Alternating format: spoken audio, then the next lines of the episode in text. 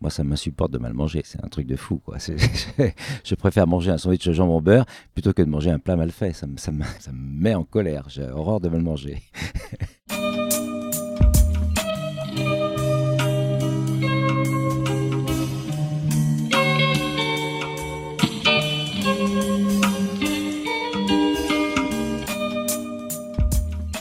Bienvenue à tous sur Et surtout la santé, votre podcast lyonnais qui décortique des sujets de santé avec des spécialistes, qui décortique aussi la vie et les routines de sportifs professionnels dans le but de comprendre comment ces gens arrivent à performer sur le long terme. Et enfin, on parle aussi dans ce podcast avec des patients aux histoires extraordinaires et inspirantes. Donc aujourd'hui, on avait quelqu'un qui ne rentre pas du tout dans ces cases. Quoique, on aurait pu le mettre euh, dans la case des sportifs professionnels, étant donné l'intensité de sa vie. Et d'ailleurs, ça lui aurait peut-être fait plaisir qu'on le mette dans cette case, euh, mais ce n'est pas le cas. On pourrait le mettre, et il l'est d'ailleurs dans la case des spécialistes, mais pas de santé, de cuisine. Parce qu'on est avec quelqu'un bah, qui est chef étoilé, qui est reconnu en France, dans le monde entier. On est avec Christian tête en personne, le fameux restaurateur lyonnais. On est sur sa terrasse, imaginez le contexte de son restaurant euh, phare euh, sur la colline de l'Anticaille, avec vue sur Lyon. Il est 8 h du matin, euh, les oiseaux se mettent à chanter, le soleil se lève, on est avec notre petit café et on parle de sujets qui le passionnent et donc forcément la discussion est passionnante, vous verrez. Moi personnellement c'est un épisode que j'ai adoré tourner et de toute façon quand on parle euh, bah, avec quelqu'un de passionné et d'authentique, je pense que le résultat peut être que bon. Même si on n'a pas énormément parlé de santé, euh, avec un petit peu de créativité, on pourra faire les ponts entre la santé et le monde de la cuisine. Euh, en tout cas, bah, personnellement, j'ai ressenti énormément de gratitude sur la route du retour jusqu'à chez moi pour avoir tourné cet épisode. Donc, on a parlé de cuisine, forcément. Il m'a aussi donné des conseils qui m'ont particulièrement touché et qui vont m'aider, c'est sûr, et qui vous aideront sûrement. des conseils à viser de quelqu'un qui a beaucoup d'expérience et, beaucoup, beaucoup réfléchi et simplifié pas mal de processus dans sa vie pour arriver à, faire de grandes choses. J'ai essayé de comprendre comment euh, bah, gérer autant d'affaires. Vous verrez qu'il a des restaurants un peu de partout dans le monde et je voulais comprendre comment il était possible de travailler autant, car il le dira aussi, mais il a travaillé pendant 15 ans, 18 euh, heures par jour et dormi 3 heures par nuit. Donc je pensais que c'était inhumain et quand il m'a raconté ça, bah, je me suis dit, allez, il faut qu'on fasse un podcast pour comprendre comment il était possible de ne pas faire de burn-out avec un tel rythme. Donc, euh, donc j'ai toujours pas compris en fait. il n'y a pas de formule magique, même si on comprendra encore une fois que la passion euh, reste le moteur qui permet de faire quand même de, de grandes choses et de tenir sur le long terme. Il n'y a pas de mystère. On a aussi parlé de management et de leadership, des sujets extrêmement intéressants, un peu abordés dans ce podcast, mais qui m'intéressent euh, énormément. On a parlé de ses valeurs aussi, euh, des valeurs auxquelles j'adhère hein, pour la plupart, de travail et des vertus de l'échec. Un sujet qui est, encore une fois, pour moi, extrêmement important. Donc vous verrez, podcast passionnant. Je ne vais pas vous faire patienter plus longtemps. On va retrouver tout de suite Christian Tête-Doigt. Et je vous remercie par avance pour ceux qui ont liké ce podcast et qui le diffuseront parce que je pense qu'il va vous plaire. En tout cas, moi, encore une fois, il m'a plu énormément. Et donc, je vous invite à le partager bah, pour booster ce projet et surtout la santé. Je vous remercie par avance et on se retrouve tout de suite avec Christian Tête-Doigt.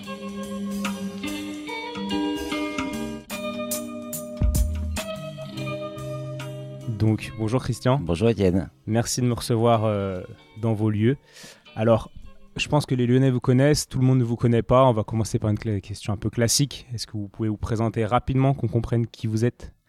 Alors, euh, moi, je suis issu de l'apprentissage. Donc, euh, j'ai eu la chance d'être à une période où on pouvait faire deux ans de pré-apprentissage. Donc, de 14, enfin même un peu avant, j'avais 13 ans et demi exactement. j'ai eu une dérogation pour pouvoir rentrer en pré-apprentissage. Et donc, du coup, j'ai fait deux ans de pré-apprentissage, deux ans d'apprentissage. Donc, j'ai passé mon CAP à 17 ans et demi. Voilà. Euh, j'ai eu la chance d'être, euh, de finir meilleur apprenti de France. Euh, donc, ça m'a valu de faire mon CS militaire à l'Élysée.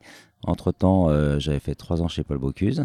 Donc, je suis arrivé pile au moment de la passation de pouvoir entre Giscard d'Estaing et François Mitterrand à l'Élysée. Donc, c'était assez intéressant puisque on a pu voir l'installation du président Mitterrand avec de nouvelles façons de, concevoir euh, les déjeuners. Tout ça, c'était vraiment passionnant parce qu'il avait des goûts très simples et donc il aimait bien les plats mijotés. Euh, voilà, donc on, a revisité la grande cuisine française. C'était plutôt sympa. Voilà. Ensuite, j'ai eu la chance de rentrer chez Greuze à Tournu, qui avait deux étoiles Michelin. après, j'ai fait deux, trois étoiles. Donc, Roger Verger au Mougin et Louis Houtier à l'Oasis à Napoule. Et après, je suis rentré comme chef à 22 ans chez Georges Blanc à Vonas. D'accord. Je viens de, là-bas, je connais bien la région. Ah oui. Et euh, du coup, 22 ans déjà chef d'un resto qui avait 3 étoiles. étoiles. Ok, ok. Et donc, votre service militaire, vous avez pu le, faire sauter, entre guillemets, donc vous n'étiez pas avec les autres. Vu que vous étiez meilleur apprenti, vous êtes allé dans les cuisines de l'Elysée. Absolument. Donc, avec Giscard d'Estaing pendant deux mois et ensuite s'enchaîner avec Mitterrand. Tout à fait. Ah oui, je suis rentré en avril euh, euh, à l'Elysée. Donc, et donc, Giscard d'Estaing est parti le 20 mai. D'accord. Vous l'avez peu connu au final. Oui, ça ne m'a pas beaucoup manqué. D'accord. Et euh, comment vous avez euh, géré votre euh, adolescence J'imagine que vous avez beaucoup, beaucoup travaillé. Si vous avez commencé l'apprentissage tôt, hmm. comment ça s'est passé? Il n'y a pas eu beaucoup de sorties, c'était beaucoup de travail? Effectivement, donc ma vie était complètement axée sur le travail, ça me passionnait. Donc j'ai fait ma crise d'adolescence bien plus tard, à partir de 48 ans. chacun, son timing. Mais effectivement, à 48 ans, je me suis posé plein de questions et donc j'ai un petit peu bousculé ma vie. C'était quoi les, questions principales qui vous ont bousculé à stage? Oh, euh, bien sûr, diverses et variées, euh, mais euh, principalement sur ma vie personnelle. Donc, du coup, je me suis séparé de mon épouse. Enfin, il y a eu plein de choses qui ont fait que ça a été un peu compliqué pendant quelques années. D'accord. Et donc, entre 13 et 22 ans, depuis le début de votre apprentissage jusqu'à Georges Blanc, on va dire, là, c'était combien d'heures de travail par semaine? Oh, et toujours à peu près, euh, dans cette époque-là, on faisait 18 heures par jour minimum. 18 hein. heures par jour hmm. Ce qui reste Enfin, il reste 4 heures du coup pour euh, dormir et déjeuner et manger. 6 heures, oui. oui. Donc c'est vrai 6 heures, oui, pardon, excusez-moi. c'est le matin. Oui. non, non, mais euh, effectivement, c'est un rythme soutenu. Mais je crois que quand on trouve vraiment sa voie et qu'on fait quelque chose qu'on aime, on ne le sent pas de la même façon, il n'y a rien à faire. Euh, je le vois encore aujourd'hui. Si on m'avait dit que je serais capable de faire encore plus, puisque du coup, euh, pendant 15 ans, j'ai dormi 3 à 4 heures par nuit maximum. Je crois que l'être humain est capable de faire beaucoup de choses si on prend soin de soi et qu'on on a une vie saine. Quoi. Bah, justement, on, en vient au sujet qui m'intrigue le plus. Euh, bah, je savais pas que c'était aussi peu. Au final, 3-4 heures par nuit pendant 15 ans. Hmm. Donc de quel âge à quel âge à peu près? Donc, euh, quand euh, j'ai pris le, grand restaurant donc, euh, qui était Quai Pierre c'était en 90. Donc, de 90 à, 2000, à 2010, quoi.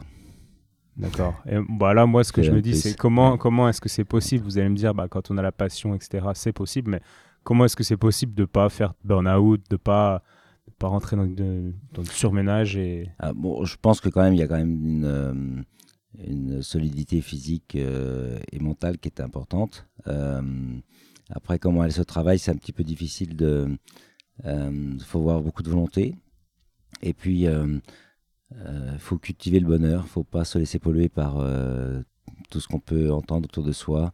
Il faut un petit peu s'isoler dans sa bulle quand même, parce que sinon, on peut vite, effectivement, se pas forcément se laisser aller, mais en tout cas euh, se, se, laisser polluer par euh, différentes choses qui peuvent euh, se faire poser trop de questions. J'ai l'habitude de dire qu'il faut vraiment rester concentré sur son action, sur la vision qu'on a de, de, son avenir, de là où on veut aller, de là où on veut emmener les équipes. Et si on arrive à bien gérer ça, en faisant abstraction de quand même pas mal de choses, vous voyez, par exemple, euh, ce plan de la comptabilité, je suis incapable de me mettre devant un livre de compte. Ça me, je m'endors au bout de 10 minutes, quoi. C'est une catastrophe. Donc, euh, il suffit de mettre les bonnes personnes au bon endroit. Il y a des gens qui sont très compétents pour faire ça. Euh, donc, moi, je m'occupe de ce qui me fait plaisir. C'est créer des plats, c'est les réaliser, c'est animer les équipes. Et tout ça, ça, suffit à, à, mon bonheur et à me donner l'énergie tous les matins de, de venir au travail avec envie.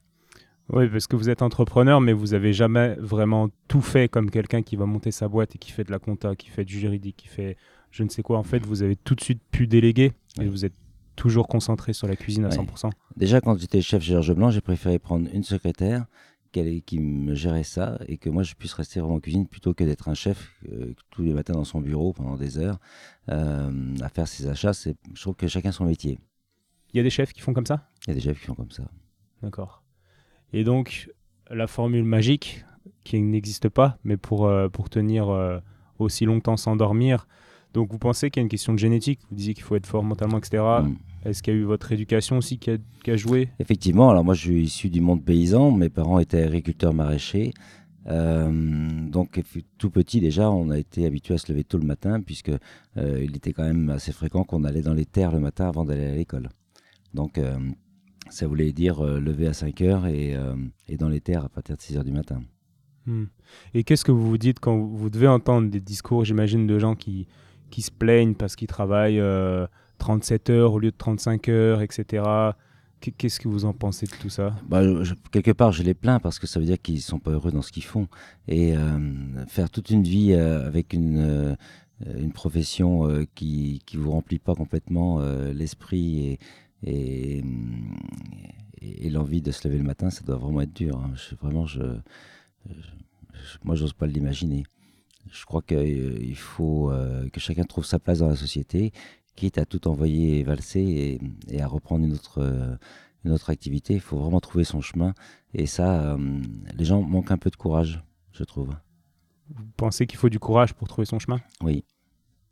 Oui, parce que euh, peut-être que certaines personnes, même s'ils sont nés en ville, ils sont peut-être pas faits pour ça. Peut-être qu'il faut qu'ils envisagent d'aller à la campagne, de se faire plaisir, à reprendre des terres qui sont, qui sont en friche, à avoir un vrai projet de vie qui vont après les satisfaire mais qui vont leur donner envie de se lever le matin.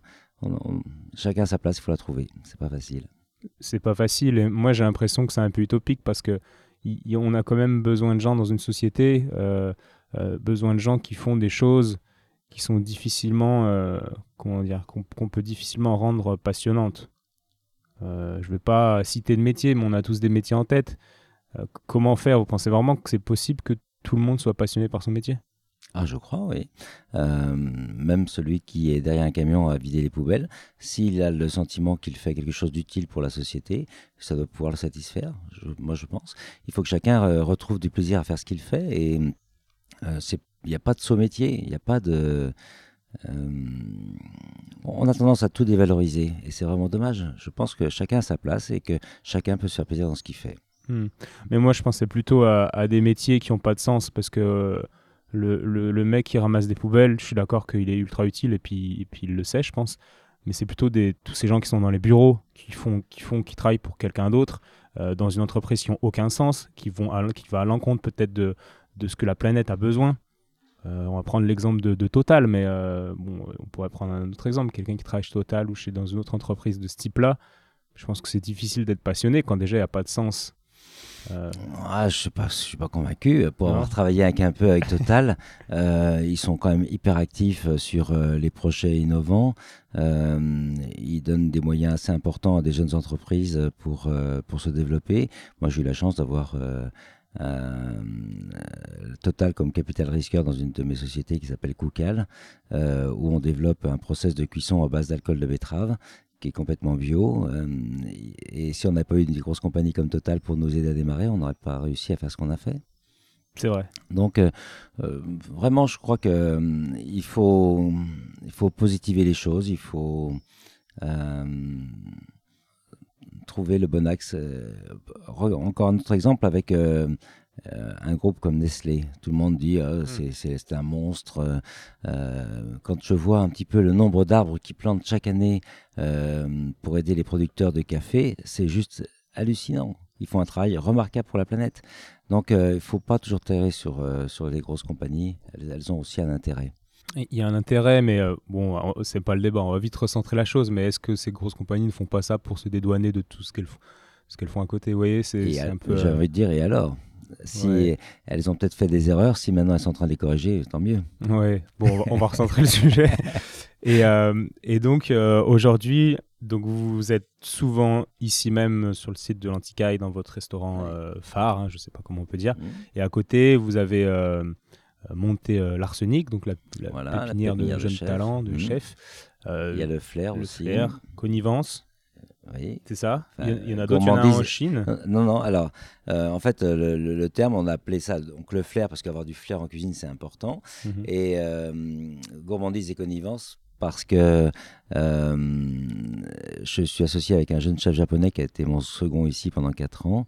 Et euh, on a une vraie proximité, euh, une vraie, un vrai courant de pensée dans ce qu'est la cuisine française, avec cette touche de cuisine japonaise qui apporte une certaine légèreté, une certaine originalité. Donc c'est un restaurant que j'aime beaucoup, le Flair. Et, et donc en tout, vous en avez combien? Il y en a un à Shenzhen, c'est ça? Alors. Shenzhen, il y a l'étoile, effectivement, by Tête d'Oie, Shenzhen. Après, euh, il y a le restaurant latin à Tokyo. Hein, euh, voilà. Puis après, bon, j'ai différentes missions dans différents restaurants, comme le Topaz à, à Phnom Penh, au Cambodge. Euh, bon, je pourrais en citer d'autres, mais euh, Ok, donc il y en a beaucoup. Puis à côté de ça, vous êtes, euh, comment on dit, euh, président de l'association des maîtres ouvriers. maître, Maître cuisinier, cuisinier de de France. France, Mhm, pardon. oui.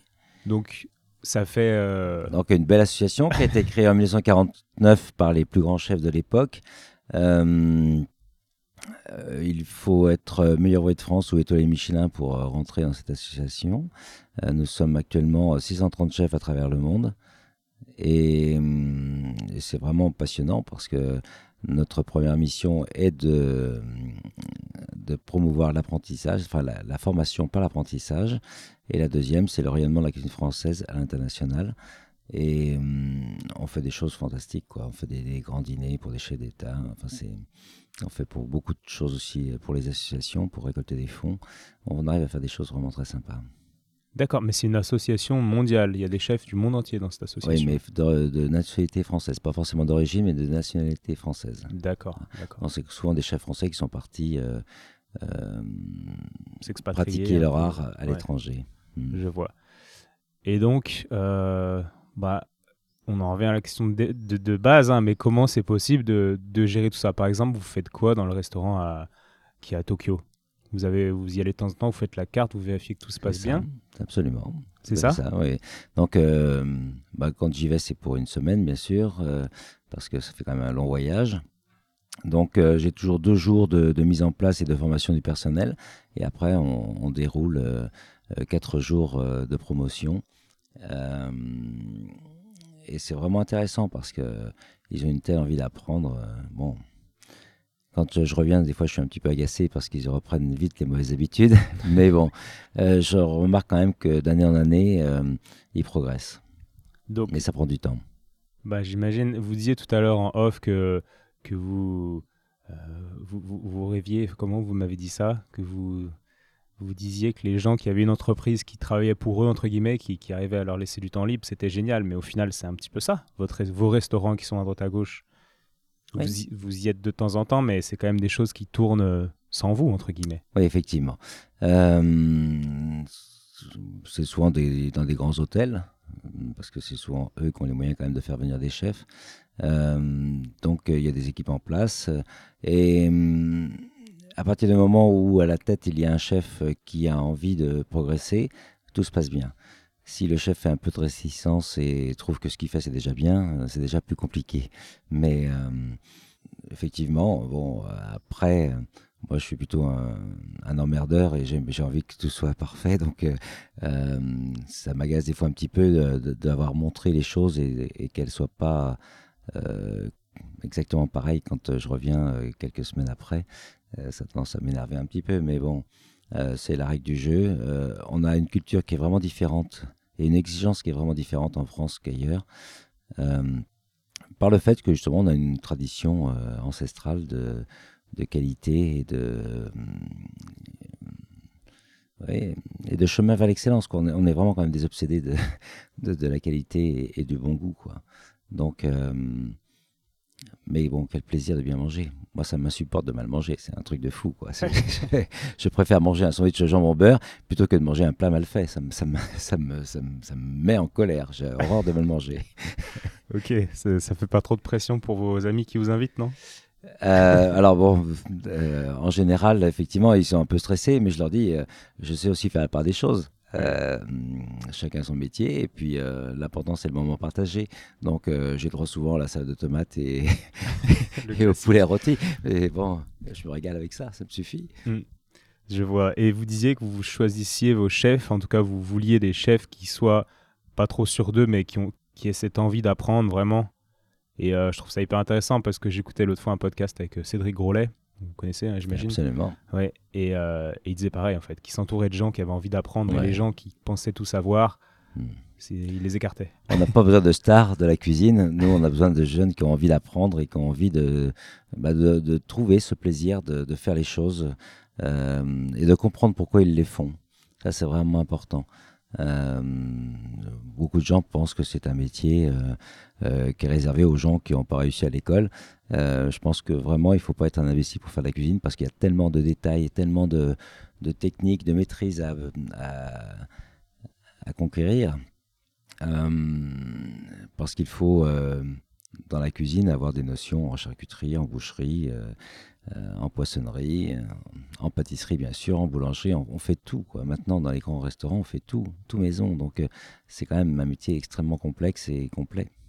C'est sûr. Et vous, donc vous êtes formé auprès des, meilleurs, on va dire, en tout cas mm. de grands, grands chefs. Et aujourd'hui, c'est vous qui formez les autres. Et comment, j'imagine que la réponse est oui, la, la question c'est est-ce que vous apprenez toujours? Est-ce que vous êtes ouais, toujours dans une, dans une démarche où vous apprenez les choses en permanence? Pour moi, Comment vous faites pour mm. ça maintenant que vous n'avez plus de mentor, on va dire? Peut-être que vous en avez d'ailleurs. Euh, oui, euh, malheureusement, euh, j'en ai perdu puisque le temps avance et, et ils sont partis rejoindre euh, l'Éternel. Euh, mais donc, euh, j'en ai perdu le fil. C'est toujours un petit peu émouvant de repenser à ces, à ces mentors. Oui, donc au niveau de, de, la formation ici, j'ai un jeune par exemple qui vient de nous quitter, qui a quand même fait six ans dans l'entreprise. il est arrivé comme plongeur. Il était en échec scolaire. Ses parents ne savaient plus quoi en faire. Euh, pourtant d'une plutôt une bonne famille avec un bon niveau intellectuel. Et hum, derrière euh, cette petite période à la plonge, on l'a pris en apprentissage en cuisine. Euh, ensuite, il est resté un an comme commis. Après, on l'a mis justement à l'arsenic avec un jeune chef avec qui le courant est très bien passé. donc, ils étaient en tandem tous les deux. Il a fait une période vraiment intéressante là-bas à l'arsenic. il est revenu ici comme chef de partie. Après, il est passé chef à l'arsenic. Et après, il est revenu comme second ici. Et là, il part pour ouvrir son restaurant. Donc, euh, c'est moi, c'est un truc, ça me, je suis super content, quoi, parce que euh, je pense que j'ai cette capacité à donner l'envie aux jeunes d'entreprendre, de réussir euh, et, de, de, de, se réaliser pleinement, quoi. Et quand il est parti, c'était un moment super fort parce que il me dit cette maison, je ne l'oublierai jamais, j'ai tout appris ici. En seulement six ans? En seulement 6 ans. Waouh, hmm. c'est énorme. En presque 7, mais bon. Hein. Oui, ça reste hmm. court à l'échelle d'une vie. Ouais. Et euh, bah, désolé, je reviens à la question d'avant. Comment vous faites maintenant que vous avez moins de, de mentors et que c'est un peu vous le mentor pour les autres Comment vous faites pour continuer d'apprendre en permanence? Ben, Moi, j'ai la chance de. À titre personnel, moi, j'ai la chance de voyager beaucoup. Donc, euh, et je, je, suis très observateur. Donc, euh, du coup, je vois euh, je prends souvent l'exemple, euh, je me retrouve à, Tokyo, justement, dans un grand amphithéâtre pour faire un cours de cuisine à des grands chefs euh, du Japon qui participent à une masterclass faite par un chef français. Et donc, on me met à disposition un commis. et donc, j'avais mis un, plat avec de l'anguille et je vois le jeune lever l'anguille sans défaire l'arête dorsale, euh, si bien que les deux filets étaient liés par l'arête dorsale, mais sans que sans qu'il y ait d'arête quoi. C'était vraiment euh, sur le fil du rasoir quoi. Et j'ai eu un flash, j'ai arrêté mon cours, j'ai pris un papier et j'ai écrit une recette de cuisine. Et donc j'ai créé euh, l'anguille farcie au bœuf carotte. parce que du coup, le fait que les deux filets étaient encore attachés, ça me permettait de farcir. Et donc, du coup, euh, j'ai mis ce plat à la carte. On a fait un carton pendant plus de deux ans avec ce plat. D'accord. Voilà. Comme quoi, il faut toujours rester euh, euh, l'œil l'œil attentif, vif et, toujours avoir l'esprit de, création. Les mécanismes de création, moi je fais beaucoup de cours ici de cuisine pour les, les sociétés qui n'ont rien à voir avec la restauration, mais qui se rendent compte qu'ils sont en panne de créativité. Et donc on se balade dans la maison et et on prend un thème et ben voilà. Après on laisse courir un peu l'esprit on discute et, on arrive à créer des recettes de dingue avec des gens qui sont pas du tout du métier. Mais chacun donne ses euh, ses souvenirs d'enfance. Enfin bon ça peut être différentes choses un souvenir de voyage. Et du coup on, on arrive à créer une recette euh, à chaque fois c'est top. Oui j'imagine bien l'énergie dans ce genre de de manifestation, mais justement pour, euh, pour avoir cette créativité, ces, ces flashs qui arrivent comme ça vous arrivait avec l'anguille, il faut être, euh, ouais, il faut être ouvert, il faut être disponible ah d'esprit. Et, et, parfois, je trouve que cette disponibilité d'esprit, elle n'est elle est pas possible ou compliquée euh, lorsqu'on a une charge mentale qui est extrêmement importante. Et c'est votre cas, avec tout ce que vous avez en tête. Et comment vous Enfin, vous avez des moments. Il faut bien mettre les choses dans les tiroirs et, et les ouvrir que quand on en a besoin. Il ne faut pas se laisser euh, l'esprit euh, euh, envahir par des choses qui ne sont pas utiles à, chaque instant. Il faut vraiment apprendre à structurer son, son cerveau et à utiliser les choses quand, c'est le bon moment. ça, c'est un travail qu'il faut faire sur soi. Et, et, comme je disais tout à l'heure, ne pas se laisser polluer par différentes choses. Quoi. C'est un truc qui est important, c'est l'objectif et le plaisir. Moi, je je fais souvent un petit peu sourire les gens en disant je cultive le bonheur, mais pour moi c'est quelque chose d'essentiel. Euh, on n'est pas sur Terre pour subir les choses, on est là pour être heureux et ça se travaille. Ça ça tombe pas du ciel, faut y aller. quoi. Faut, euh, faut organiser sa vie pour qu'on puisse se faire plaisir. Mmh. Par exemple, vous arrivez à rester concentré en cuisine si vous êtes en train de faire un plat euh, euh, quoique le fait de faire des plats, c'est bien parce que vous rentrez peut-être dans une forme de, méditation, vous êtes concentré, ah, etc. ça, aide. Vous avez cette, euh, cette aide via votre métier peut-être. J'ouvre un peu les chakras sur euh, ce que font mes collaborateurs, mais quelquefois je, suis dans, je suis dans ma bulle et il peut se passer un truc à côté que je ne vais pas voir parce que je suis tellement. Je guette la réaction du produit parce qu'il ne faut pas oublier que cuisiner, c'est transformer un produit par la cuisson. Donc, il peut se passer des choses euh, vraiment intéressantes au niveau de, la cuisson. Euh, et donc, si on ne connaît pas bien son produit, si on ne connaît pas bien ses réactions à la cuisson, eh ben, on va louper la cuisson. Et ça, ça m'amène à vous dire un truc vraiment important, c'est qu'aujourd'hui, on est à un stade où les gens ont une telle mauvaise éducation de ce qui est euh, la nourriture en général. Donc, ils font déjà de mauvais achats. Après, ils conservent mal les produits, souvent dans des frigos qui sont mal réglés. Et avec des achats qu'ils ont fait trop longtemps à l'avance. Et après, ils détruisent par la cuisson parce qu'ils ne savent pas utiliser la bonne cuisson. Et donc, du coup, ils, mangent des choses qui ne leur apportent rien du tout. quoi. Mhm. Je vois, mais je trouve ça vraiment intéressant parce que ça me, ça me fait réaliser qu'en fait, vous êtes dans le moment présent, ce qui fait que si vous êtes en train d'ouvrir euh, un restaurant ou deux à droite, à gauche, bah, vous êtes censé avoir une charge mentale par rapport aux contraintes administratives euh, et aux travaux qu'il y a à faire, etc., qui se passent mal. C'est tout le temps le cas. Mais du coup, quand vous êtes dans votre cuisine, en fait, vous êtes tellement focus sur la, cuisine que vous, vous oubliez le temps d'un instant, ce genre de choses à côté. Oui, et puis euh, bon, euh, comme, j'ai déjà sept restaurants, euh, il y a aussi une force d'habitude. Et j'ai remarqué que c'est pas de se rendre malade parce qu'il y a un truc qui va pas comme on aurait voulu, c'est de profiter de cette. on, est actuellement dans une période où tout le monde dit il faut cultiver même sur l'échec. Et, j'y crois vraiment parce que euh, l'expérience m'a prouvé que euh, d'une erreur d'une entreprise peut découler quelque chose d'intéressant derrière. Suffit de rester justement avec l'esprit suffisamment ouvert pour pouvoir voir ce qu'on peut en faire. Et quel a été votre échec qui vous a au final le plus euh, apporté derrière? Alors là, difficile à dire comme ça.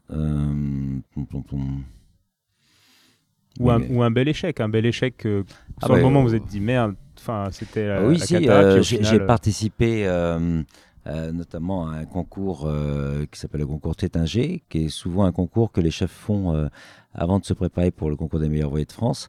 Et je me suis mais planté. Alors j'ai fait un très joli plat, très bon, mais je n'étais pas dans le thème parce que le, le, plat qui était demandé, c'était une aiguillette de bœuf. Et l'aiguillette de bœuf, traditionnellement, elle se fait braiser. Et comme moi, j'avais travaillé avec Trollier à Lyon et que j'avais trouvé une super viande, euh, je m'étais permis de la faire saignante.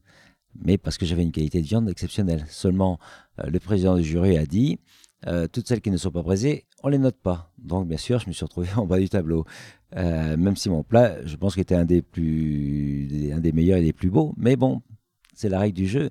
Et là, je me suis grave planté. Donc, du coup, ça m'a permis, euh, lorsque j'ai fait la même année les meilleurs voyages de France, de bien lire entre les lignes et de respecter euh, une certaine tradition française euh, d'exécution suivant le, produit, voilà, et, de ne pas mettre en balance justement la créativité qui est nécessaire pourtant aujourd'hui, mais pour certains concours, elle n'est pas souhaitable. Donc euh, voilà.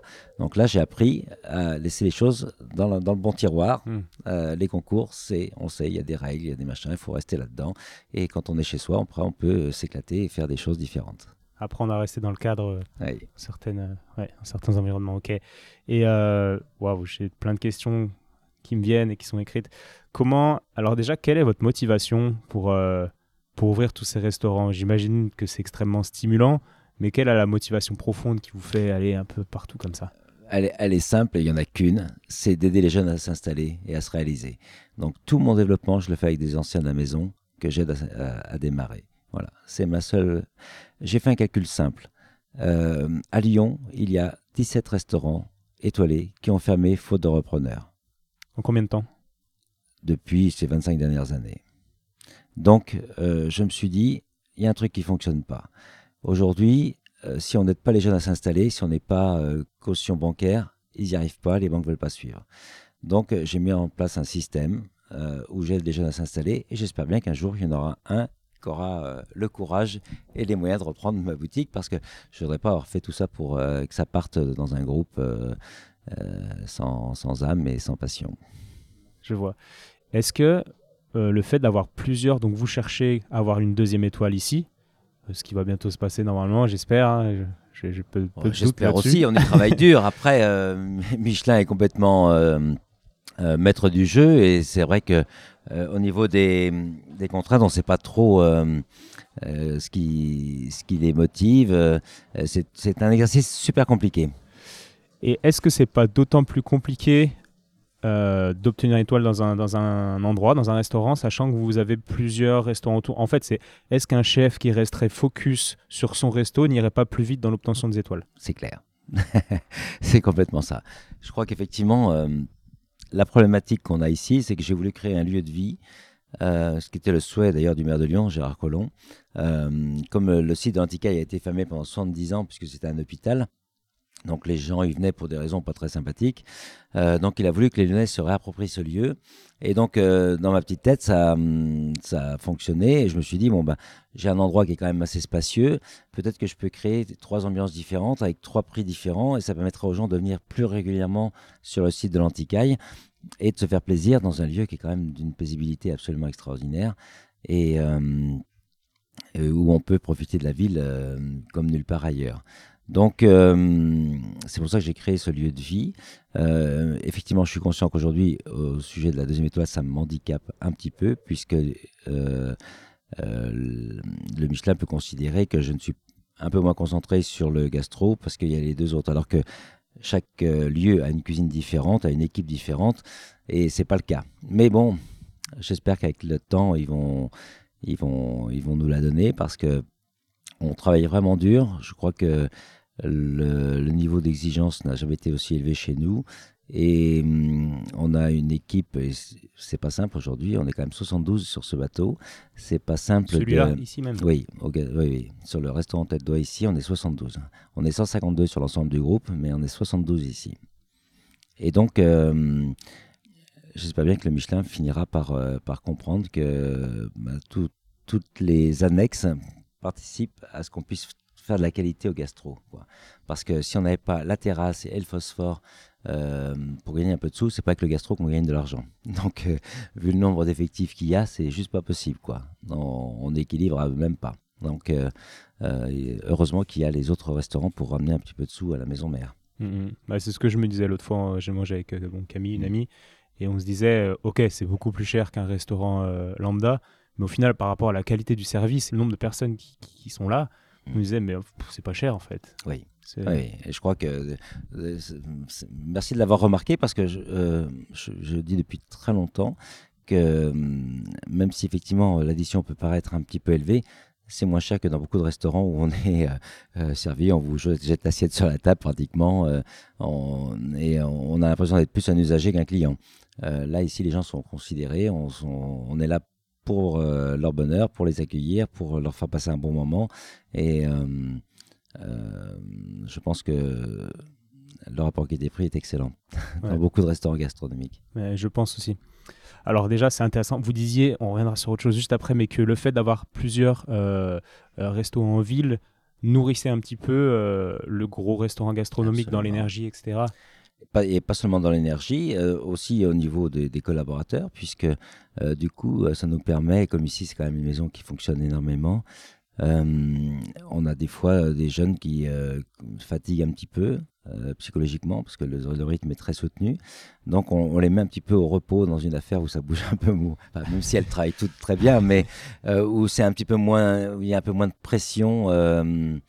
Euh, justement sous cette exigence un peu surdimensionnée quand même, parce qu'on est quand même vraiment... on, fait, on, fait, attention à tellement de détails que je peux comprendre qu'au bout d'un moment, il fatigue un peu. Et, euh, d'autant que les jeunes sont un petit peu moins résistants euh, à l'effort qu'on pouvait l'être. Ah Donc, euh, mais ça, on, le travaille justement. Et quand je vois la, progression de ces jeunes en quelques mois ici, c'est hallucinant, quoi. On, a, des jeunes qui arrivent qui sont complètement endormis, qui font leur métier par, par passion, mais sans l'avoir vraiment découverte à fond, quoi. Et ils repartent, c'est des machines de guerre, quoi. on a des jeunes qui sont venus en apprentissage ici. Euh, qui sont partis après dans des belles maisons comme euh, par exemple le 9e art ou chez Gilles Goujon, 3 étoiles Michelin, euh, qui nous en prend régulièrement. Des... Ils peuvent partir, quoi. je suis tranquille, quoi. c'est des machines de guerre. Les gamins, ils envoient, mais alors, grave. Quoi. Et, et qu'est-ce qu'il fait? C'est qu'ils se retrouvent là dans un système qui est rodé où tout le monde est, à fond. Et, et puis surtout que c'est une maison, on leur laisse le temps d'évoluer. quoi. Hmm. Et ça, c'est un petit peu ma signature.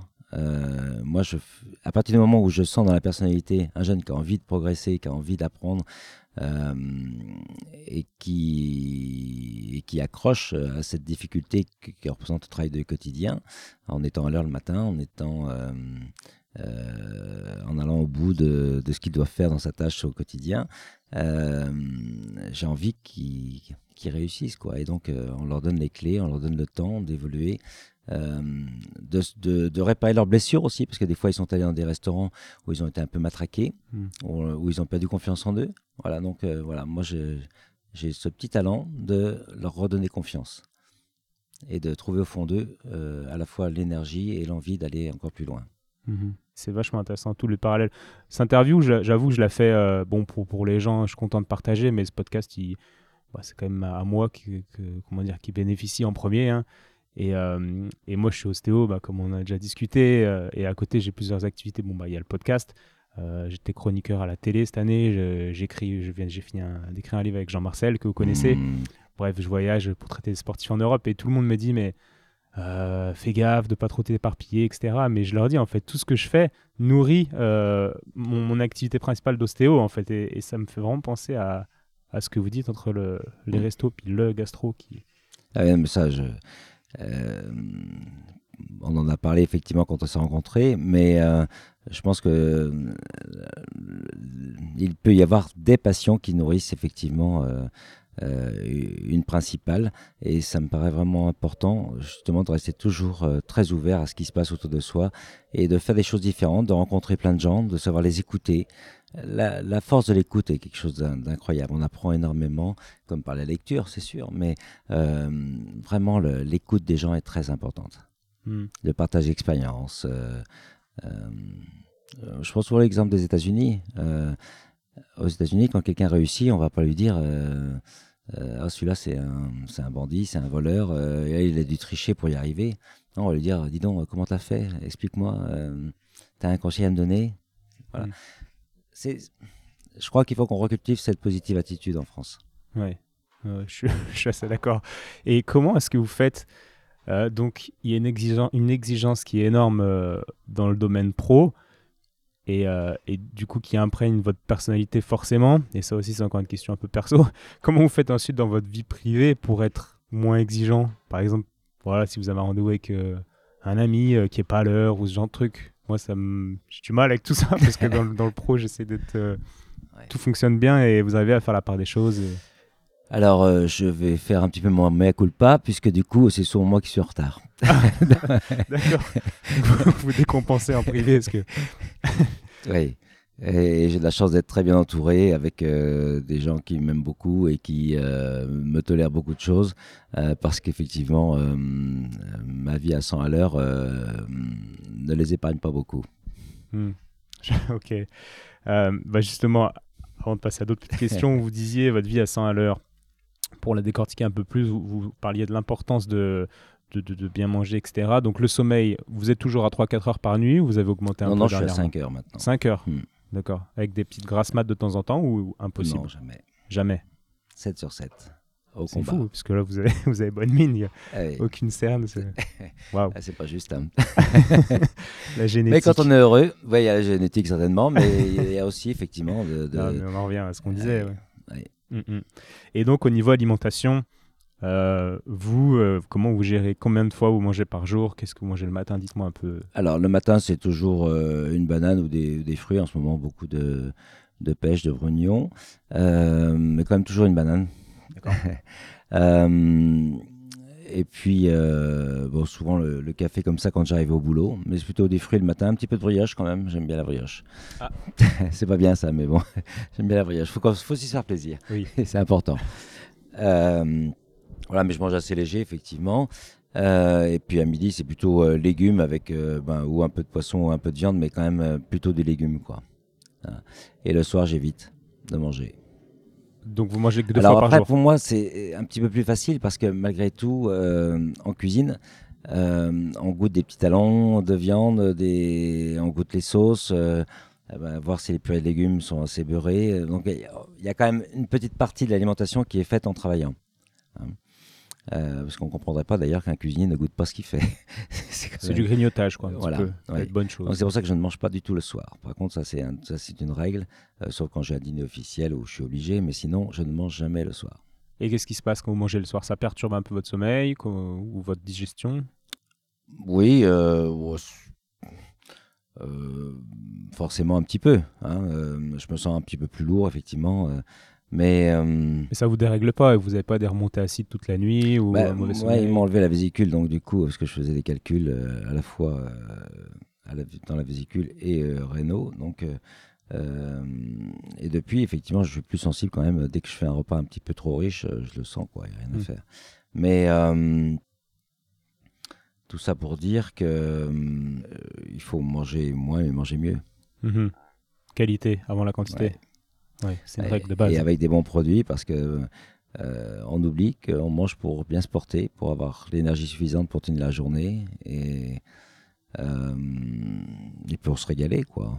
Bien sûr. Et franchement, le goût, c'est important, quoi. Et, euh, manger des choses insipides par quantité, ça n'a aucun sens. C'est ridicule. Il faut mieux manger moins, mais des bons produits qui vont vous apporter de l'énergie et en plus euh, un sentiment de satiété, parce qu'on va, on va les manger avec plus de gourmandise. Donc, on va peut-être prendre le temps davantage de, de les mastiquer. Ça, c'est très important hein, pour la digestion. Et, de, profiter au maximum de ces bouchées euh, en, les mastiquant et en prenant tout le plaisir de, de tous ces bons goûts qu'on peut avoir dans la bouche, quoi. Ouais, c'est intéressant ce que vous dites parce qu'en Occident, bon, on est conscient qu'il faut euh, mâcher, que qu'on a les enzymes digestives, etc. dans la bouche qui euh, qui vont euh, commencer à digérer l'amidon. Bref, Mhm. Mais euh, en médecine chinoise, d'un point de vue énergétique, en fait, ils expliquent que le fait de mâcher fait ressortir les saveurs des aliments et que ces saveurs nourrissent énergétiquement euh, des organes. C'est-à-dire que le, le salé va nourrir quelque chose, la mer autre chose. Et euh, ils parlent de l'importance de mâcher longtemps pour ressentir Ouais, ces saveurs. Ça, ils ont effectivement une perception complètement différente. Euh, pour eux, chaque aliment doit leur apporter quelque chose de différent au corps. Et euh, leur alimentation est basée vraiment comme ça. C'est d'ailleurs euh, comme les- la cuisine japonaise, ils ont été les premiers à faire des légumes très peu cuits, où il y a davantage forcément de vitamines et, de nutriments conservés. Ça, vous êtes sensible à cette notion de d'énergie que contiennent les aliments? C'est-à-dire qu'une patate qui a, qui a- voyagé pendant 24 heures sera moins énergétique, comment dire, moins riche point de vue énergétique la patate du jardin qui a à 50 mètres. sur la pomme de terre, on est quand même sur 7 jours quand même malgré tout. Je dis la patate, mais on pourrait prendre des de tomates plutôt. Mais effectivement, sur plein, plein de légumes, on considère qu'il faut les, les consommer 4-5 jours maximum après leur récolte. Hein. C'est là où on a quand même les qualités nutritives les plus importantes et, gustatives. Mais cette obsession du, goût est tellement importante chez moi, parce que du coup, je travaille depuis euh, trois ans avec le CRBA, euh, qui s'occupe de réimplanter des anciennes variétés qui avaient été abandonnées parce qu'un peu moins productives, mais euh, bien plus fortes sur le plan nutritif et gustatif. Et en plus, sur les le gâteau, elles sont souvent tellement bien adaptées au terroir, puisqu'elles sont issues de la région, qu'elles sont beaucoup plus faibles en consommation d'eau. Donc on est en train de le réimplanter sur la région et, et on va pouvoir, euh, enfin on présente déjà des légumes euh, aux clients euh, qui avaient été un peu oubliés comme le haricot noir des Monts d'Or, le piment de Bresse, enfin il y a plein de choses qu'on a remis en culture qui sont intéressantes. À l'époque, il n'y avait pas de poivre en France, donc on a sonné les plats avec ce piment qui est un peu comme le piment d'Espelette. Il est un peu plus long, pour moi il est un peu plus goûteux, c'est pas par chauvinisme, mais c'est un fait. Il a pour moi davantage d'arôme, il est moins, il est aussi piquant, mais il a en plus l'avantage d'être plus aromatique. Euh, même si j'aime bien le piment d'Espelette, hein, je ne voudrais pas faire un procès d'intention. Mais euh, le fait que euh, peut-être qu'aussi on le cultive en bio, on le fait chez nous, peut-être qu'on n'est pas sur des process industriels, donc peut-être que le goût en est d'autant plus intéressant. Vous dites peut-être, mais vous n'en êtes pas sûr si, mais je voudrais pas vexer euh, les, gens qui font des piments d'Espelette en quantité. ok. ça, on le remarque bien. Votre plateau de fromage, d'ailleurs, est, comment dire, fait de, fromage qui viennent que de Rhône-Alpes, non oui. oui. On a tellement de choses sur euh, Auvergne-Rhône-Alpes maintenant, euh, hmm. parce que comme la région s'est agrandie avec l'Auvergne, c'est juste extraordinaire ce qu'on a comme, comme fromage à disposition. Pourquoi aller faire circuler des camions pour faire venir une boulette d'Aven de, de Lille. Ça n'a pas de sens. Ça n'a pas de sens, mais c'est moins cher et, ça, en arrange, ça arrange certaines personnes, malheureusement. mais je suis d'accord avec vous, évidemment. Vous savez, euh, je participais à une réunion euh, avec la métropole qui fait un, joli travail en ce moment de, de, réappropriation des, des, cultures de la région. puisque quand on fait un bilan, on s'aperçoit que 95% de la production régionale à l'extérieur. On n'utilise que 5% de la production. Et ça fait 10-15 ans qu'on nous saoule avec le locavore. On en est loin quand même. Hein. 5%, vous vous rendez compte? 5%. C'est hallucinant. Mm, mm, c'est hallucinant. Puis j'ai l'impression que ça avance parce que. Et pourtant, il y a une vraie prise de conscience des consommateurs. Et donc, euh, je crois que c'est vraiment le moment d'inverser les choses. quoi. Euh, c'est le moment, c'est le moment. Mais après, nous, enfin, moi, je vais prendre mon cas perso, je suis dans ma bulle avec tous mes potes qui, on mange tous local, etc. On est tous un peu bobos hein, pour certains, mais ce qui est vrai, et puis j'assume. Mais c'est vrai que des fois, moi, je fais des. C'est pas une honte Non, non, non, euh, non mais j'en ai pas honte. et, euh, mais des fois, je fais des, des, interviews dans la rue. Bon, bah, voilà, c'est un autre truc que, que j'aime bien pour euh, nourrir un peu de ce que les gens racontent. Puis sur des sujets, on se rend compte qu'en fait, il y a plein de gens qui s'en foutent, quoi. Sur, C'est là où on en revient à un, un problème, un manque d'éducation, quoi. Euh, euh, bien sûr que c'était plus facile avant parce que euh, d'abord on était moins nombreux, les gens étaient principalement issus de la campagne où il y avait encore ce, ce temps qui était donné à la transmission par souvent des femmes cuisinières qui étaient qui avaient elles-mêmes reçu des savoir-faire des générations précédentes. Et, et là, il y a eu un moment où l'industrialisation a amené une certaine facilité. Euh, où la femme n'a plus voulu être euh, que la mère nourricière, qui était quand même son, sa mission euh, du départ, ne serait-ce que par la nourriture, par le sein. et donc, on, a fait croire que c'était dévalorisant de faire à manger pour sa famille. Je crois que il faut vraiment dépasser tout ça. Là encore, c'est retrouver du plaisir, à faire plaisir. Et je crois que s'il y a quelque chose dans ce monde où c'est vraiment réel, c'est par la cuisine, quoi. cuisiner pour faire plaisir aux autres, mais quel... donnez-moi un plus beau métier que ça, ça n'existe pas. c'est un truc de dingue. Moi, je, me, je m'estime gâté pourri, quoi. C'est un truc mm. de fou. Mm, mm, je, comprends votre, votre vision. Et pour en finir avec votre, enfin pour en finir, pour compléter, on va dire, l'étude de votre style de vie, Est-ce que vous avez le temps de faire un peu de sport? Comment vous faites Vous marchez beaucoup de toute façon. Alors moi, je fais que du sport en chambre, mais je me donne à fond. hein. Ok. Donc ça, c'est d'où votre condition physique et votre. euh, Absolument exceptionnel. Ok, non mais ça- sérieusement, vous avez le temps un peu de. Non. Pas beaucoup. Hein. Non, non, mais bon, euh, après, j'ai des journées bien remplies, donc je cours pas mal. Ouais, ouais, c'est ça. Vous Et puis alors ici, il y a trois étages, donc euh, les, les escaliers, c'est bon pour le cœur, pour les jambes, Ouais, la circulation, c'est Ouais. pas mal. c'est sûr, c'est sûr. Euh, et puis vous connaissez Jean-Marcel, vous avez euh, été Oui. soigné par lui euh, Ouais, il y a ouais. 15 ans. Ouais, je suis arrivé chez lui, effectivement, à une époque où peut-être que je prenais un petit peu. euh, bah, J'étais justement dans cette période où je dormais trois heures par nuit, où je prenais vraiment pas assez soin de moi. Et j'avais des problèmes importants au niveau des genoux, des jambes en général. Et donc, euh, il a vu un petit vieux arriver et en quelques mois, euh, ou en tout cas une bonne année, il m'a bien, il m'a bien reboosté. Voilà. Et comme quoi, euh, rencontrer la bonne personne au bon moment m'a redonné une énergie qui, qui, était salutaire à ce moment-là. Sinon, j'aurais peut-être pas pu continuer mon développement comme je l'ai fait. D'où l'importance du, du- d'un bon thérapeute, parce que du coup, euh, euh, j'aurais pu être euh, massacré, comme ça a été le cas par le passé, par un, un de vos confrères qui m'a, je considère, moi, bousillé les cervicales par des manipulations excessives.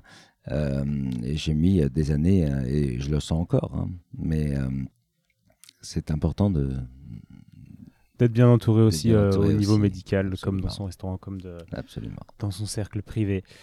Bon, bah, petite dédicace pour Jean-Marcel, on lui fera écouter euh, ce podcast. et Et- Merci, merci à vous.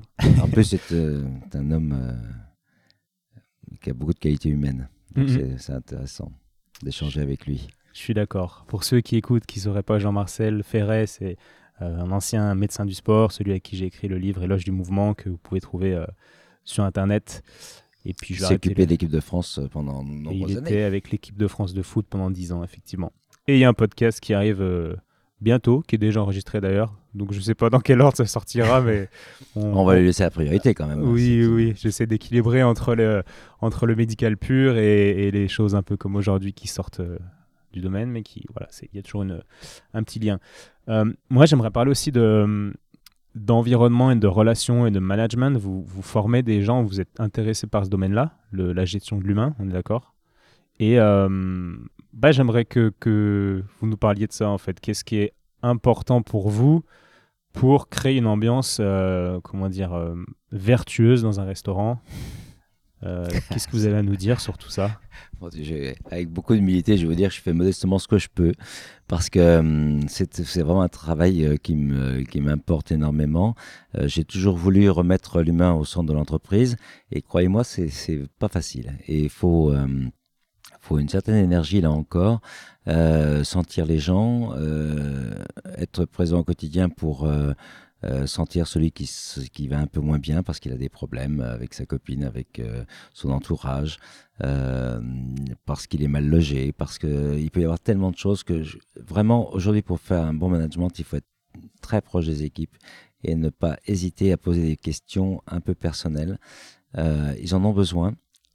C'est une génération qui, euh, euh, une fois qu'il a quitté un petit peu le nid euh, familial, se sent un peu perdu. Et il attend de l'entreprise qu'elle soit un peu un complément de, de ce qu'était le, noyau familial. Surtout dans nos métiers où on passe quand même beaucoup d'heures ensemble. On est quand même un petit peu au-dessus de la norme autorisée. Et donc, du coup, c'est un peu une famille. Donc, il faut vraiment être très, très, très proche euh, des jeunes. Et euh, je ne peux pas citer d'exemple, mais on, a, on a, on a, je pense, sauvé des, des gens qui étaient euh, en détresse morale importante, qui, ont vécu des, qui ont vécu des choses très difficiles. Et on aurait pu passer à côté, mais par cette vigilance de, de tous les cadres de l'entreprise, on a pu faire sortir euh, ce, mal-être et être au courant de ce qui se passait et de, pouvoir euh, changer, là encore, peut-être un avenir.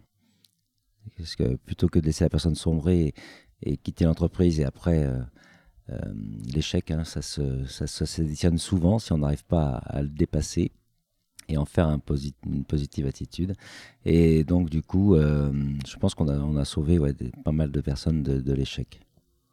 Donc, une, une, des, une des règles qui ressort, c'est de, de, créer un environnement qui, qui, qui, ressemble un peu à de la famille, où émotionnellement l'employé, entre guillemets, sans, sans impliquer, sans compris, etc., inclus dans quelque chose de, de supérieur à lui, de hmm. plus grand que lui.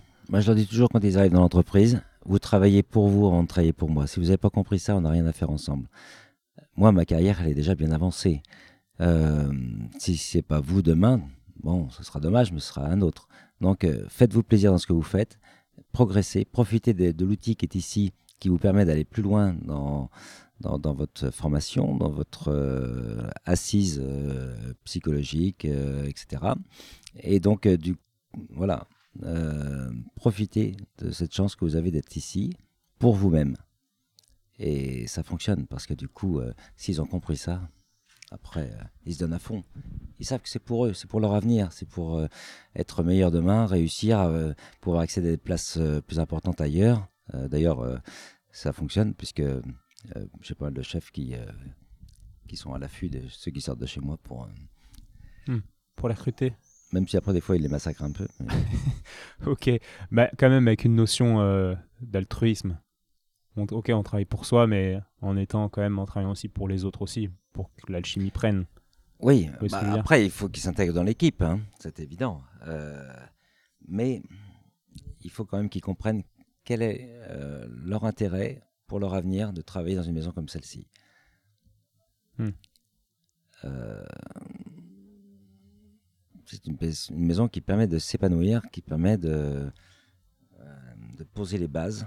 Puisque moi, je suis très attaché aux bases de la cuisine française. Donc, euh, on fait une cuisine, certes originale, mais qui est sur des bases classiques euh, qui sont, pour moi, immuables. Quoi. On ne peut pas faire de bonnes sauces sans avoir des bons fonds, des bons fumés de poisson, des, des bons bouillons de homard, etc. Donc, et comme on est sur une cuisine euh, durable, on ne jette rien. Quoi. Tout est réutilisé. Tout, tout, tout, tout, tout. Même la, les, comment dire, pas les coquilles, mais euh, fois j'ai mangé, euh, il y avait une pince de, la chair de pince de crabe. Vous faites des bouillons avec les, la carapace du crabe Même les carapaces, on, on, les fait sécher, on les fait en poudre, on met les, poudres qu'on met sur les assiettes, c'est la carapace qui est mixée. quoi. C'est vrai? Eh oui. C'est super bon. Rien ne se perd, tout, tout se transforme. Rien. Ok. Je sais plus qui a dit ça. C'est ça la Lavoisier, chimiste, je crois. Et euh, vous avez un compost? Bien sûr. Ouais. C'est génial. Ça, c'est inspirant. Je comprends pas que les restos euh, produisent des tonnes de, déchets. Et euh, là, je suis en train de, de, chercher une machine qui existe pour tous les déchets organiques et qui fait un compost fantastique. Euh, et donc, c'est une espèce de grosse machine à laver qui euh, déshydrate les produits. Et ça fait un, compost qui est 33 fois supérieur euh, en fertilité qu'un compost naturel. Et sans, bien sûr, sans méthane, parce qu'on sait bien quand même que le, compost, ça dégage du méthane. Donc ça, c'est quand même très polluant, donc c'est pas bon non plus. Donc là, on a acheté un déchiqueteur pour accélérer la décomposition des produits euh, et limiter justement cette, euh, cette, cette, sortie de méthane, cette, production de méthane toxique pour l'atmosphère, on va dire. Et, euh, et ensuite, ce compost retourne là où poussent vos légumes Oui. Waouh Et la, la, boucle est bouclée, c'est génial. Et ça, je, moi, je milite, et donc c'est pour ça que je participe à des réunions à la métropole, parce que je veux qu'on mette en place sur Lyon des récupérations des déchets organiques pour pouvoir faire du compost euh, il y a déjà des choses qui existent à Paris qui sont fantastiques. Mm. Euh, par exemple, j'ai un ami qui euh, a développé lui du compost avec des lombriques, hein, vous, savez ce petit ver de terre. Je sais bien, et c'est hallucinant quoi. Il met 45 kilos par tonne de, de lombriques et en 8 jours ça vous fait un compost de, folie quoi. Mm, mm. C'est, ils font un travail ces bestioles, c'est hallucinant. Bien sûr, bah, ouais, mais j'ai même un patient qui a créé une entreprise, qui a quitté son poste, euh, qui était assez important, dans une boîte peut-être avec un peu moins de sens, mais quand même, euh, dans l'environnement, et il a créé sa boîte sur Lyon. Euh, petite dédicace aussi, Vincent, ça s'appelle les dé- détru- détritivores, détritivores, quelque chose comme ça. Et en fait, il récupère dans les collectivités, etc., tous les déchets organiques Génial. et il crée, il crée du compost. Mais bon, le business model est un peu compliqué, mais, mais c'est l'avenir, quoi, en fait. Moi, je comprends Mm. pas que les roues resto foutent à la poubelle des, des tonnes. On y euh, travaille. ouais, ouais, on, va, c'est on va- super. on va sortir un truc. Et là, donc, euh, donc euh, moi, j'ai créé une application euh, qui s'appelle Mes producteurs, mes cuisiniers. Et donc, on est sur justement un cercle vertueux comme ça. Euh, donc là, on est en train de, de négocier aussi avec la métropole pour qu'on puisse avoir un petit peu d'aide pour avoir une voiture à l'hydrogène qui soit complètement neutre en, En émission de, en émissions de gaz CO2. toxiques, on va dire. Voilà, voilà. Et donc, euh, euh, l'idée, c'est justement que tous les restaurants qui seront affiliés à notre application aient l'obligation de redonner leurs déchets et euh, qu'on puisse faire du compost directement chez les producteurs. Donc, c'est-à-dire que les producteurs livreront les restaurants, reprendront les sacs de déchets et pourront euh, faire leur compost sur leur terre. Parce qu'on s'est aperçu que euh, sur le plan justement du méthane, si on, on passe euh, les végétaux à la déchiqueteuse et qu'on les étale sur les terres, euh, il y a beaucoup moins de, de production de méthane qu'autrement. Ouais. C'est un compost hyper rapide. Quoi. Ouais, ça, ça- ça paraît logique. Je suis pas chimiste du tout, mais je Ça comprends paraît à peu logique. près le processus. ouais. D'accord, d'accord. Et euh, waouh, c'est parfait, puisqu'en fait, je- je- la fin du podcast était censé être en lien voilà, avec des questions euh, de l'écologie. Je sais que c'est un sujet qui vous touche. Ah Euh, Est-ce que par rapport à cette notion de, de santé de, l'humain, de l'environnement, euh, vous savez, est-ce que vos plats sont faits en fonction, euh, comment dire Est-ce que vous connaissez un peu l'apport, euh, l'apport calorique et, et puis, euh, puis ce qu'il y a dans vos plats d'un point de vue euh, nutritionnel? Est-ce que vous avez travaillé avec des diététiciens, des choses comme ça? Alors non, on l'a pas, on n'a pas travaillé des diététiciens, mais par contre, moi, ça fait 20 ans que je me suis euh, euh, mis un grand coup de pied aux fesses en me disant euh, bon, je fais quoi? De la cuisine? Pourquoi? Pour régaler les gens? Oui, mais bon, en dehors de ça, ah ben. euh, J'aimerais bien qu'ils viennent longtemps chez moi, donc il faut que je les nourrisse comme il faut pour qu'ils puissent euh, vivre très vieux et venir chez moi pendant très très longtemps. Euh, voilà, enfin, donc du coup, ça a été une démarche et j'ai tout de suite intégré dans ma cuisine euh, cet esprit de, de- d'équilibre, de, euh, ouais. Puis, comme j'avais pas envie d'être non plus un gros cuisinier euh, qui où ça déborde de partout, ben voilà, je, euh, je me suis, j'ai appliqué à ma cuisine celle que je mange au quotidien et euh, ça, ça Sur des marche bases pas trop saines, mal. ouais, non, non, ça- parce que oui, parce qu'à Lyon, euh, pour ceux qui sont pas lyonnais, on a quand même une cuisine qui est, qui est très riche. hein. Je pense à quenelle avec la sauce à l'andouillette, au, au- Mm. tout ce qui est à base de, de porc. Enfin, Ouais, c'est pour ça qu'il faut avoir quoi. une, une, euh, une bonne gestion de son alimentation pour pouvoir se faire aussi des plaisirs. Parce que Mm. euh, la cuisine, c'est aussi du plaisir. Et il faut. Euh, faut pouvoir, euh, effectivement, quand on a envie d'une bonne quenelle, bah, se la faire. Quand on a envie de manger un tablier de sapeur avec plein de sauce mayonnaise, pourquoi pas? Mm. Euh, De temps en temps. Voilà. Vivons, vivons, mais en prenant soin de, de bien équilibrer les choses, en faisant euh, bah, des, des jours de diète, parce que c'est important aussi de faire des jours de diète. Et là, je prêche contre ma paroisse, mais pas tellement, parce que quand les gens se portent bien, bah, après, ils pourront se faire plaisir en se faisant péter le vide avec un dîner Bien génial sûr. ici.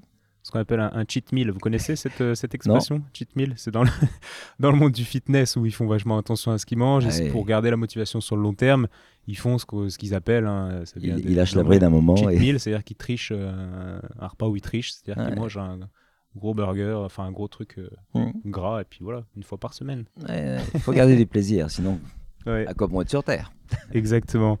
Euh, vous êtes aussi, et toujours d'ailleurs, impliqué dans, dans le centre Léon Bérard? Vous avez inspiré un peu les chefs pour qu'ils puissent euh, faire à on manger. a fait euh, un travail remarquable et j'en suis euh, super content parce que ça me tenait à cœur.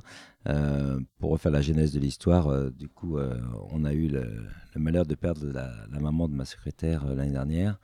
Et on l'a accompagnée dans ces derniers instants avec toute la difficulté qu'on pouvait avoir à lui faire manger 40 grammes euh, par jour. C'était un truc de fou. C'était une vraie bagarre. Pour, euh. Et donc, euh, quand le centre Léon Bérard est venu me voir euh, en me disant euh, on cherche un chef pour nous conseiller un petit peu, euh, on a échangé un regard avec mon secrétaire, on dit allez hop, on fonce, on y va. Alors derrière ça, on a rencontré, on avait quand même déjà l'expérience effectivement de, de ce qui s'était passé avec sa maman, mais j'ai quand même voulu rencontrer d'autres patients pour peaufiner un petit peu les attentes et les ressentis surtout. Et hum, ça a été très très enrichissant. et donc, du coup, on s'est mis au travail. Alors, ça a été un, un, énorme travail parce que, du coup, malgré le coût élevé d'une journée à l'hôpital, le budget qui est consacré à la restauration, c'est 6 euros par jour par personne. Pour faire le petit déjeuner, le déjeuner et le dîner. Donc, ça, ne laisse pas beaucoup de choix pour faire quelque chose de très goûtu. Donc, du coup, comment magnifier ces produits déjà simples pour qu'ils aient le maximum de goût, qu'on respecte au maximum leur qualité nutritive. ça a été un travail mmh. incroyable. Et je suis super content de l'avoir fait parce que ça m'a appris aussi beaucoup de choses sur la cuisine de collectivité que je ne connaissais pas même si je l'avais un peu approché euh, dans les années 80 avec Paul Bocuse, on avait fait euh, euh, toute une série de plats pour le Concorde à l'époque avec Cervère. Donc j'ai retrouvé un petit peu ce monde-là quelques dizaines d'années après. Et on a réussi à faire des choses fantastiques, notamment à changer les process où ils ont arrêté de faire la cuisine à 8h le matin pour l'envoyer à, 11h. Hein, donc, bien sûr qu'on faisait des préparations de base, mais toutes les viandes, les poissons étaient cuits à 11h moins le quart pour partir à 11h. Mhm.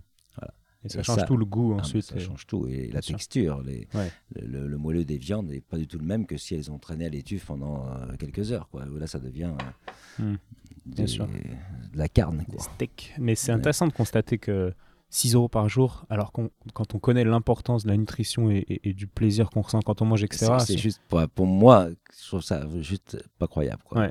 Euh, ça paraît... Il y a quand même un moment, je suis convaincu que l'alimentation peut participer à la guérison. Si les gens se régalent à l'hôpital, ils vont mieux sporter, ils vont mieux euh, appréhender leur traitement. il faut se poser les bonnes questions. Et je crois qu'on est à un carrefour où euh, il faut faire prendre conscience aux médecins que bien sûr la chimie c'est important pour soigner les cancers, mais que bien manger, ça l'est aussi parce que ça amène du plaisir aux gens et ça leur permet de, de, de s'évader un petit moment. Euh, on sait bien que les gens, les patients sont très concentrés sur leur maladie et que c'est très compliqué de, de les faire s'évader. C'est pour ça que j'ai proposé aussi une série euh, euh, de reportages qu'on pourrait diffuser dans les, dans les chambres, dans les télévisions, plutôt que de regarder des stupidités. Vous voyez par exemple des reportages sur euh, des productions de légumes bio, sur euh, des éleveurs, euh, qui pourraient peut-être aussi les inciter à, faire l'effort de, goûter un petit peu plus, parce que et, surtout de, leur donner une vision positive et peut-être de leur donner envie de se battre davantage. moi, j'y crois en tout cas. Mmh, mmh. Moi, j'y crois aussi. On va diffuser toutes, ces, toutes ces paroles. petite question par rapport à Paul Bocuse, qui a été euh, un de vos mentors, j'imagine, il vous a inspiré. Mhm. C'est lui qui, comment dire, vous avez lu le livre La cuisine du marché, qui était son livre quand vous aviez 10 ans. Pour la petite histoire, donc c'est ce qui vous a inspiré et qui vous a fait dire que. Alors, euh, je savais déjà que je voulais faire cuisinier, mais c'est là où j'ai compris que je voulais devenir euh, bah, comme lui, quoi. J'avais envie, c'était mon rêve de devenir comme lui. Ouais. Et c'est quoi comme lui? Un grand chef? Oui, moi je crois que pour ceux qui l'ont approché, il avait, lui, euh, ce talent aussi de, de s'entourer de, de, gens compétents. il savait donner euh, l'envie aux gens de réussir. Euh, il a emmené plein de gens autour de lui. Quand on voit, pas seulement des cuisiniers d'ailleurs, toutes les femmes qui l'entouraient, que ce soit Colette Sibilla, que ce soit la mère Richard, et il les a fait connaître dans le monde entier. Et, je pourrais en citer plein, hein, mais euh, il, a, il a participé à d'autres réussites parce qu'il a su emmener les gens avec lui et ça, ça me paraît important. Mhm. Et lui, enfin, j'ai l'impression que les grands chefs, euh, un, des aboutissements, enfin quelque chose qui leur tient vraiment à cœur, c'est l'enseignement et, voilà le, la, transmission. des valeurs, des bases, mhm. etc. Et, euh, et que, que, dans ce sens-là, créer une école, c'est un peu un, but pour tous les grands chefs. Vous, c'est quelque chose qui vous est dans la tête? Oui, on est en train de créer une. Dieu sait si c'est pas si simple. En fait, je pensais pas que ça allait être si compliqué. Oui, on est sur un très beau projet euh, avec un associé.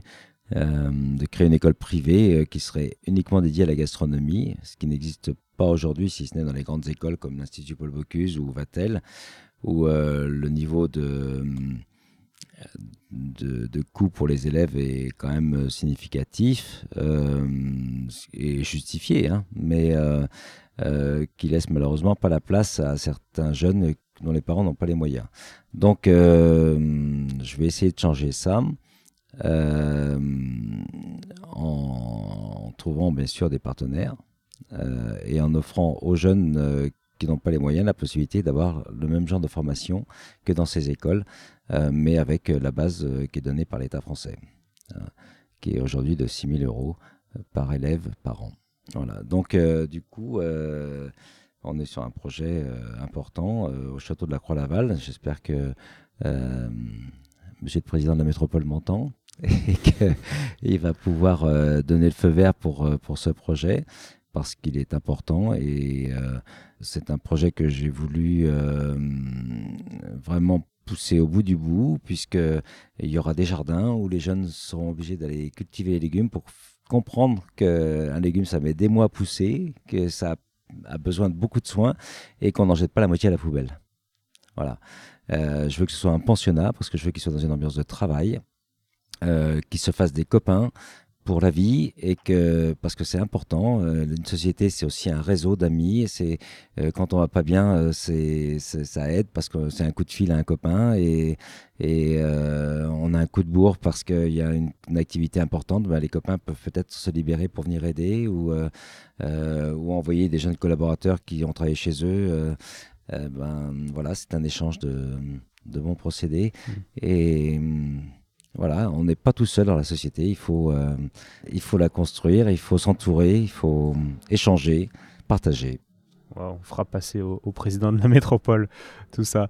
Super. On, on finit par deux petites questions très simples, puis après, je pense que on va aller bosser les- tous les deux. Et euh, alors, la question, quelle est, euh, on a compris pour la cuisine du marché, mais est-ce qu'il y a un livre qui vous a particulièrement inspiré dans votre vie? Un roman, c'est possible autre chose que de la cuisine. Alors, j'ai été un très grand lecteur.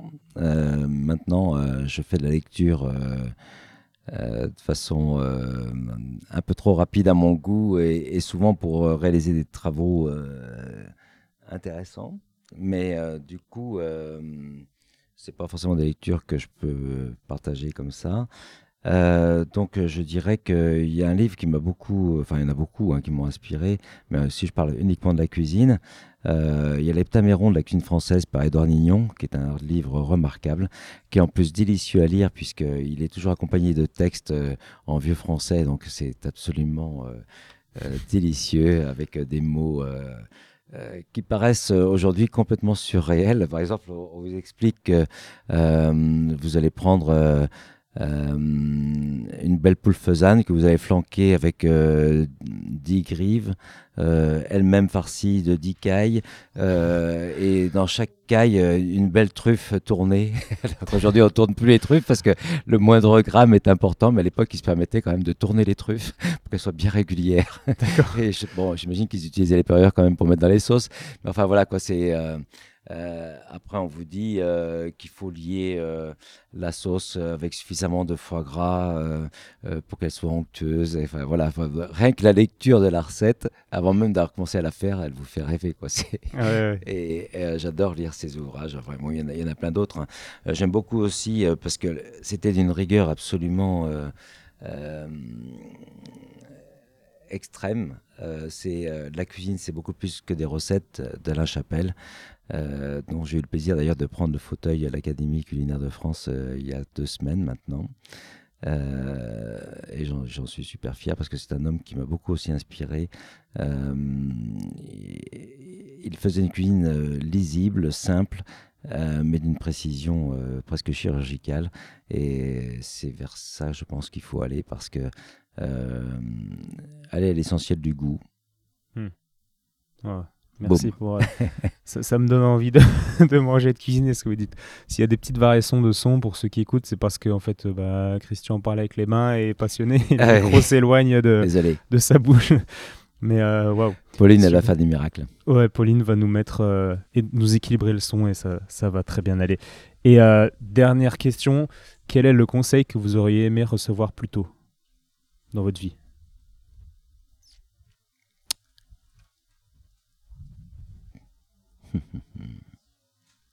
Alors, je, je l'ai reçu, euh, mais j'ai pas su l'écouter. Euh, on m'avait donné un conseil quand j'ai démarré les concours, ce qui, a été une étape importante de ma formation quand même, parce que euh, dans la restauration, les concours permettent de progresser énormément, parce que c'est l'occasion de, se poser les bonnes questions. Et à l'époque, on m'avait dit, méfie-toi de ce qu'on appelle un bon conseil. Et ben, je n'ai j'ai pas su lire entre les lignes. Et ce conseil m'avait été donné au moment où euh, euh, on m'avait dit justement euh, pour la préparation du tétinger si tu traites bien ta viande tu peux tout te permettre et, et servir l'aiguillette saignante. Et si j'avais écouté, si j'avais su comprendre le message qui m'était envoyé, je l'aurais peut-être fait braiser et j'aurais peut-être gagné le tétinger à l'époque. ok. Donc se méfier des bons conseils, c'est votre conseil. Oui, parce que des fois, les, euh, les gens orientent un conseil par rapport à leur vision, par rapport à... Euh, peut-être qu'ils avaient aussi un candidat à entraîner et ça permet de d'évincer un candidat en donnant un soi-disant bon conseil qui n'en est pas un. Mhm. Et eh ben super, on va méditer sur ce, sur ce dernier conseil. Bah, merci beaucoup Christian pour, pour votre temps qui est précieux, je le sais. Faut croire en soi, point barre. Et croire en soi, ok, on note. Merci beaucoup. Puis bah, Belle journée à toutes et à tous. Merci, à bientôt. Au revoir. Au revoir.